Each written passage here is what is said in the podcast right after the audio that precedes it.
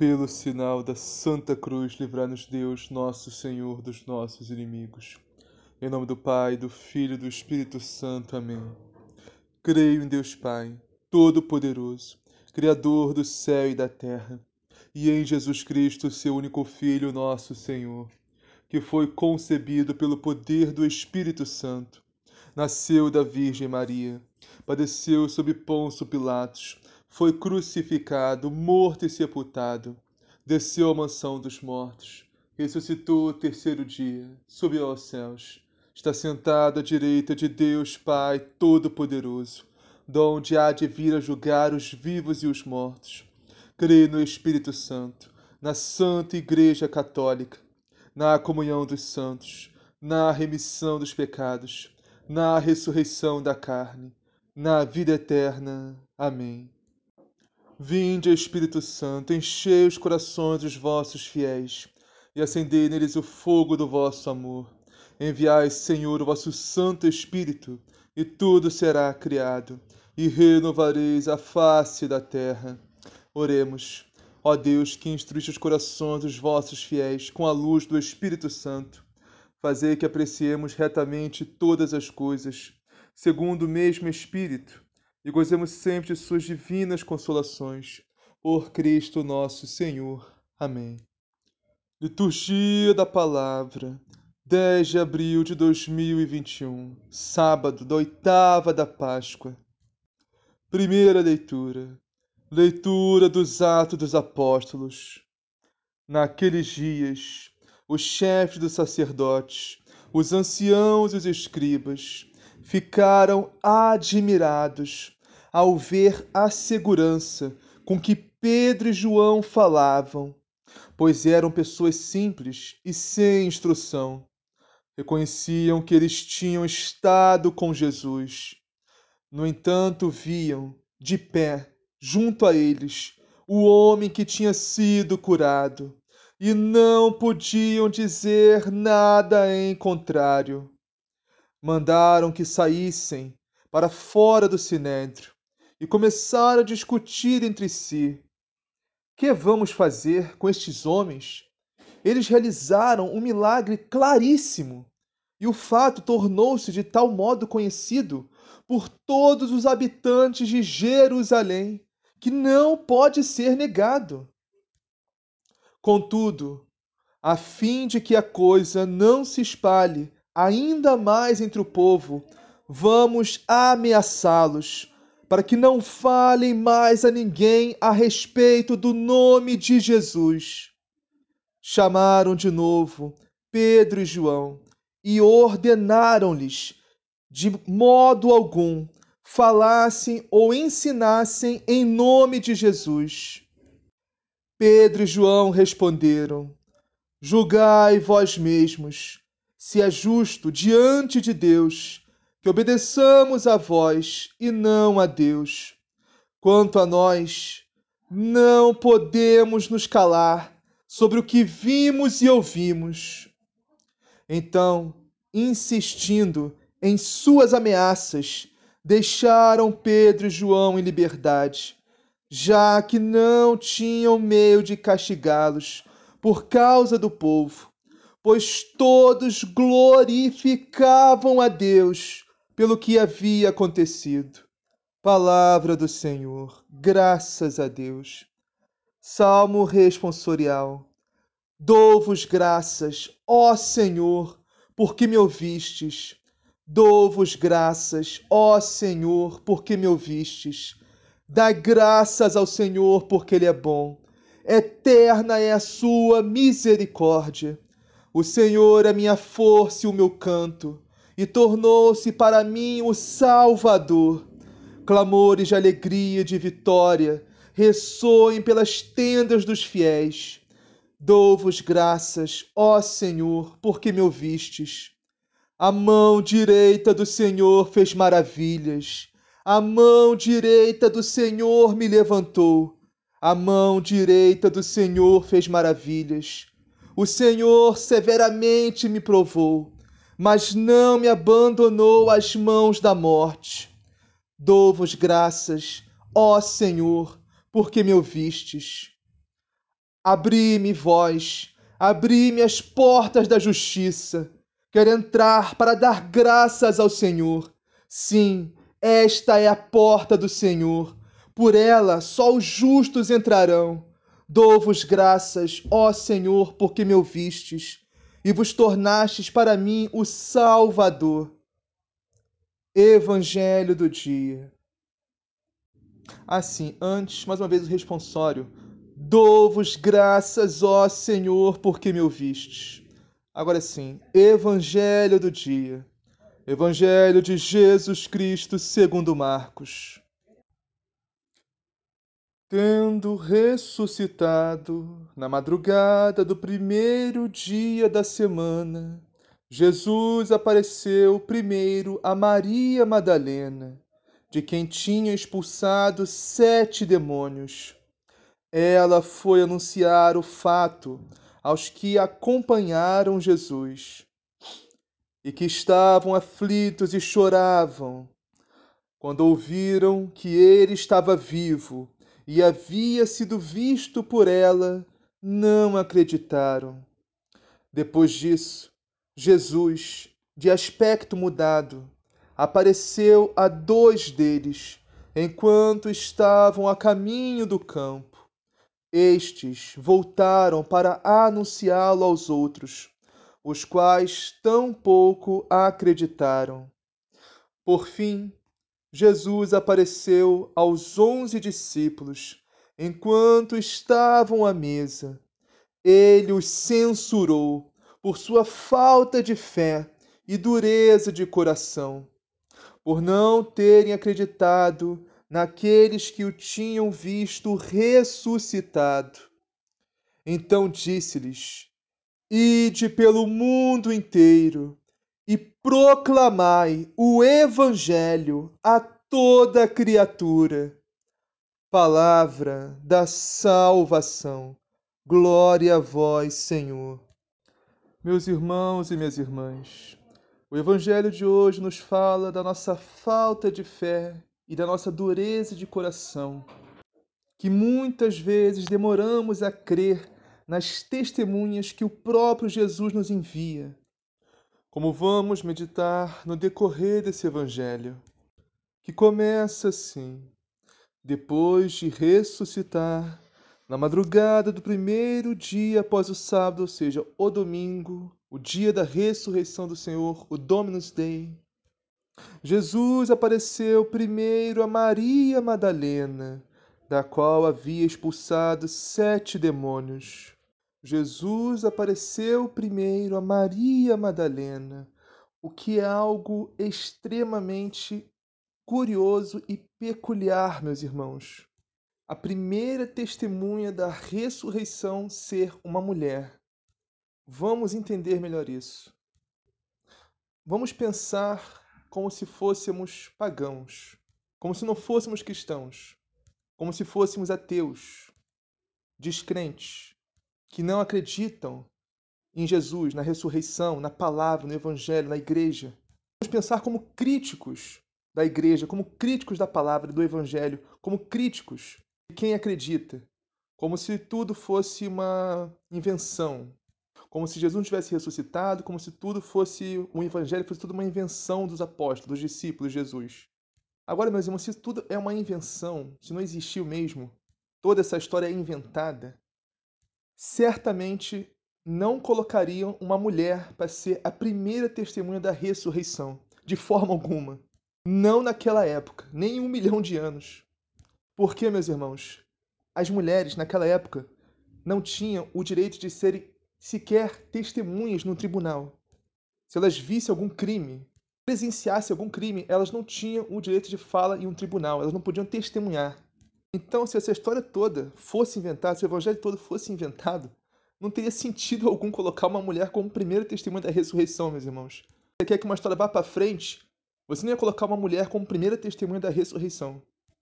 Mas, meus irmãos, isso tudo não é inventado tudo aconteceu realmente. Jesus ressuscitou realmente. A palavra de Deus, o Evangelho, é real. Porque, meus irmãos, o pensamento de Deus estão muito acima dos nossos. Aqui não é obra de homem, é obra de Deus, o Evangelho, a igreja, a ressurreição de Cristo. Então, por que Jesus escolheu Maria Madalena, meus irmãos? Se as mulheres não eram estimadas naquela época, consideradas fracas e emocionalmente instáveis, não podiam sequer ser testemunhas no tribunal. Então Jesus a escolheu, meus irmãos, não só pelo amor que ela tinha por ele, mas sim porque Deus escolhe os fracos para confundir os fortes desse mundo. Deus escolhe os pequenos para confundir os grandes. Deus escolhe os desprezados para confundir os estimados desse mundo. E como eu disse, meus irmãos, os pensamentos de Deus estão muito acima dos nossos pensamentos. Como diz uma das cartas de São Paulo, Deus escolhe os mais fracos para confundir os sábios desse mundo. Eu encontrei aqui, meus irmãos, está em Coríntios, primeira carta de São Paulo aos Coríntios, capítulo 1, versículo 28. O motivo de Jesus ter escolhido Maria Madalena para ser a sua primeira testemunha da ressurreição. E diz assim: Deus escolheu o que no mundo não tem nome nem prestígio, aquilo que é nada, para assim mostrar a nulidade dos que são alguma coisa. É isso, meus irmãos. Deus não se revela aos fortes desse mundo, mas sim aos fracos. Ele não se revela aos sábios e entendidos desse mundo, meus irmãos, mas sim aos pequenos e humildes. Ele não se revela aos ricos, mas sim aos pobres. E aqui, óbvio, que não estou falando de dinheiro.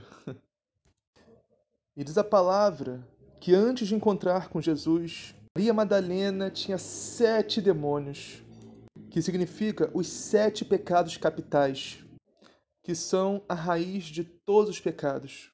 São os pecados chefes.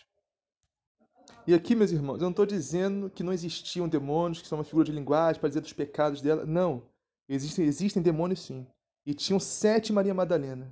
Estou dizendo é que cada demônio desse representava um pecado capital. Embora a possessão demoníaca seja algo extremamente raro nos dias de hoje, existe, meus irmãos. Mas a ação mais ordinária, mais comum do demônio é a tentação. Então, Maria Madalena tinha sete demônios a possuindo. Mas em nome de Jesus Cristo, todos eles foram expulsos pelo poder do Espírito Santo. Aleluia. Então, Maria Madalena foi anunciar isso aos seguidores de Jesus que estavam de luto e chorando. E aqui claramente está falando dos apóstolos. Maria Madalena foi avisar os apóstolos sobre a ressurreição do Senhor, que estavam de luto e chorando, achando que o Senhor tinha morrido para sempre. E quando ouviram que ele estava vivo e fora visto por Maria Madalena, não quiseram acreditar. Vamos entender isso aqui, meus irmãos, porque eu comecei né, falando com vocês sobre o preconceito que existia naquela época das mulheres. É difícil acreditar no testemunho delas. Então a gente pode pensar logo de início, olha, os apóstolos eram preconceituosos. Se não existisse o próximo versículo, até poderíamos pensar isso. Mas no próximo versículo diz assim: Em seguida, Jesus apareceu a mais dois discípulos, com outra aparência, enquanto ainda estavam no campo, ou seja, os discípulos de Amaús.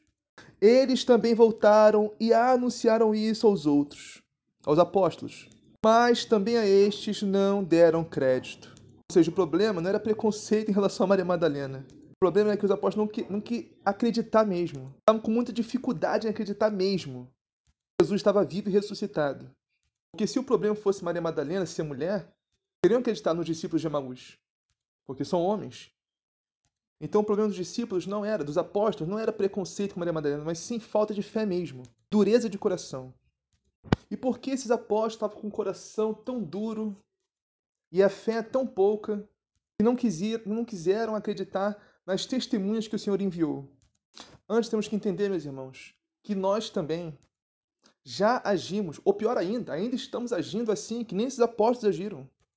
Porque muitas vezes, meus irmãos, as testemunhas que o Senhor envia a nós são pessoas próximas a nós, pessoas na nossa família, entre os nossos amigos, nosso âmbito, convivemos. E na grande maioria das vezes, pessoas pouco estimadas no nosso âmbito familiar, ou, ou social, ou profissional. Pessoas que não têm testemunhos muito críveis. Pessoas que não possuem muita credibilidade. Por exemplo, no âmbito familiar, um filho, um neto, um sobrinho, um primo distante, sei lá, Se nós fôssemos mãe, pai, avô, que na hierarquia familiar, digamos assim, são mais críveis, têm mais credibilidade, mais estimados que uma criança, né, entre aspas. Aí essas pessoas que são mais velhas, né, são mais experientes, talvez tenham mais anos né, na igreja, Aí penso assim, rapaz, você nasceu agora, mal saiu das fraldas, quer me ensinar sobre Jesus, sobre, sobre a Bíblia, sobre a igreja, sobre a palavra. Eu tenho anos de igreja, eu não sei o que, de pastoral, já anos na pastoral, eu, eu não preciso que meu filho me ensine, meu neto me ensine, meu sobrinho, meu, meu primo, sei lá, porque eu já sei tudo que eu tenho que saber. E no âmbito social, no âmbito profissional, a mesma coisa, meus irmãos. Deus escolhe aquele nosso amigo que tem problema de comunicação, tem problema talvez de, fazer amigos, tem problema de sociabilizar, aquele amigo que sofre bullying, que é a chacota de todo mundo. É exatamente esse que Deus escolhe, meus irmãos, para se revelar. E no âmbito profissional também, meus irmãos. Por exemplo, a gente vê um chefe, um dono de uma empresa. A gente compara com, sei lá, um faxineiro da empresa. A gente vê lá o faxineiro limpando o chão, a gente pensa, e Deus abandonou isso aí. A esse aí Deus não se revelou ainda. A gente vê o dono da empresa lá com um carrão, uma mansão, com um mulherão, tudoão. A gente pensa, e é esse aí Deus abençoou, isso aí Deus gosta, isso aí Deus revelou essa pessoa. E pode ser justamente o contrário. O faxineiro está lá cheio do Espírito Santo, fazendo o seu trabalho com humildade, dedicação.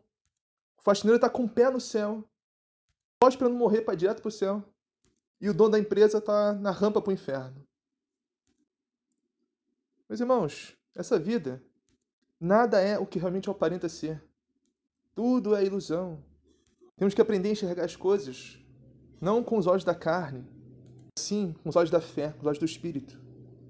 Então, os apóstolos não deram crédito nem a Maria Madalena, nem aos discípulos de Emaús. Vamos ficar no âmbito familiar para explicar melhor isso. Muito provavelmente porque eles conheciam Maria Madalena, conheciam os discípulos de Emaús, conheciam as suas misérias, suas fraquezas, seus pecados, seus defeitos. Pensaram assim: ah, não, não é possível. Se Jesus ressuscitou, ele ia aparecer para mim primeiro, porque eu sou melhor que eles, mereço mais que eles. Eu, nós, nós, somos os apóstolos de Jesus. Como é que Jesus vai aparecer primeiro para Maria Madalena? Para esses discípulos de Emaús aí? Eu não estou dizendo que esse foi o pensamento dos apóstolos, não, meus irmãos, mas muito provavelmente, muitas vezes, esse é o nosso pensamento. Nós até acreditamos em Jesus, até acreditamos que Jesus faz milagres, faz prodígios, derrama muitas graças, mas muitas vezes não acreditamos quando essas graças, esses prodígios, essa sabedoria está tão perto de nós, na nossa família, nosso filho, nosso sobrinho, nossos amigos, enfim. E o que nos cega muito, meus irmãos, é o orgulho, a vaidade, a arrogância, não querer acreditar que aquela pessoa que a gente viu crescer, que a gente viu nascer, conhece as falhas, os defeitos, as misérias, que Deus age na vida daquela pessoa. A gente não quer enxergar isso, não quer acreditar. Prefere nos cegar, fingir que não vê. Tentar qualquer desculpa que for para não enxergar a verdade. Jesus age na vida dos mais humildes, que deixam o coração aberto para a graça. Aqueles pouco estimados e pouco valorizados pelo mundo. Ou até mesmo na nossa família. E essa, meus irmãos, era a falta de fé e a dureza que esses apóstolos estavam tendo. Então, por fim, Jesus apareceu aos onze discípulos, aos onze apóstolos, uma vez só, enquanto estavam comendo. Repreendeu-os por causa da falta de fé e pela dureza de coração, porque não tinham acreditado naqueles que o tinham visto ressuscitado. E disse-lhes: Ide pelo mundo inteiro e anunciai o evangelho a toda criatura. Aleluia. Meus irmãos, essa é a nossa missão. Essa não é só a missão dos apóstolos, é a nossa missão como igreja, como cristãos, como católicos que realmente conhecem e vivem a sua fé. Nossa missão é anunciar Jesus, anunciar o evangelho, anunciar a salvação que vem da sua igreja. E isso é missão, meus irmãos, não só do Papa, dos bispos, dos sacerdotes, dos consagrados religiosos, isso é missão de todo batizado, é chamado a pregar a palavra de Deus, pregar o evangelho, a pregar o ensinamento da sã doutrina da Santa Igreja de Cristo. Todos nós somos chamados, meus irmãos, a pregar o evangelho a toda criatura desse mundo, a todas as nações, a todos os povos. O problema, meus irmãos, é que hoje há um relativismo muito forte em todo o mundo a respeito disso. Um relativismo que diz: ah, não, o importante é ter fé em alguma coisa, o importante é acreditar em algo. Toda religião é boa, toda religião leva a Deus. Meus irmãos, isso é anticristão. Isso é teologia do anticristo. Não, não é qualquer coisa que salva, não é algo que salva, é qualquer fé que salva. Só Jesus Cristo salva, meus irmãos. Só a sua igreja salva. Não há salvação sem Jesus Cristo. Há salvação sem a sua igreja. Isso tem que ser proclamado aos quatro ventos, em todos os cantos dessa terra, a toda criatura. Que todos se convertam ao único e verdadeiro Deus, porque não é qualquer Deus que salva, meus irmãos. Só o nosso Deus salva. Só Jesus salva. E esse relativismo tem que ser combatido por nós, meus irmãos. Não podemos nos calar diante disso. Porque Jesus Cristo é o Senhor e não há outro. E não há nesse mundo, meus irmãos, outra fé que salve, a não ser a fé naquele que foi enviado por Deus, que morreu por nós numa cruz e ressuscitou ao terceiro dia e subiu aos céus. Está sentado à direita de Deus, Pai Todo-Poderoso, donde há de vir a julgar a todos nós, vivos e mortos. Vai vir julgar o mundo todo, meus irmãos. E não existe, meus irmãos, outra religião que salve, a não ser a fundada pelo próprio Cristo na Judéia, sobre Pedro, a pedra que Jesus construiu a sua igreja, que hoje faz mais de dois mil e vinte anos, 21 mais específico. A nossa igreja, meus irmãos, que é a única igreja de Cristo na face da terra. A igreja católica apostólica romana. Isso tem que ser pregado, meus irmãos, a toda criatura, para que todos se convertam ao Deus único e verdadeiro, que foi revelado em nosso Senhor Jesus Cristo. Para que todos entrem na barca, meus irmãos, na grande arca que é a igreja de Cristo, e se salvem do grande dilúvio que virá no fim dos tempos, no juízo final de Deus. Assim seja, amém. Aleluia. Pai nosso que estais no céu, santificado seja o vosso nome. Venha a nós o vosso reino, seja feita a vossa vontade, assim na terra como no céu. O pão nosso de cada dia nos dai hoje. Perdoai as nossas ofensas, assim como nós perdoamos a quem nos tem ofendido e não nos deixeis cair em tentação, mas livrai-nos do mal. Amém. Ave Maria, cheia de graça, o Senhor é convosco. Bendita sois vós entre as mulheres, bendito é o fruto do vosso ventre, Jesus. Santa Maria, Mãe de Deus, rogai por nós, pecadores, agora e na hora de nossa morte. Amém. Glória ao Pai, ao Filho e ao Espírito Santo, assim como era no princípio, agora e sempre, por todos os séculos dos séculos. Amém.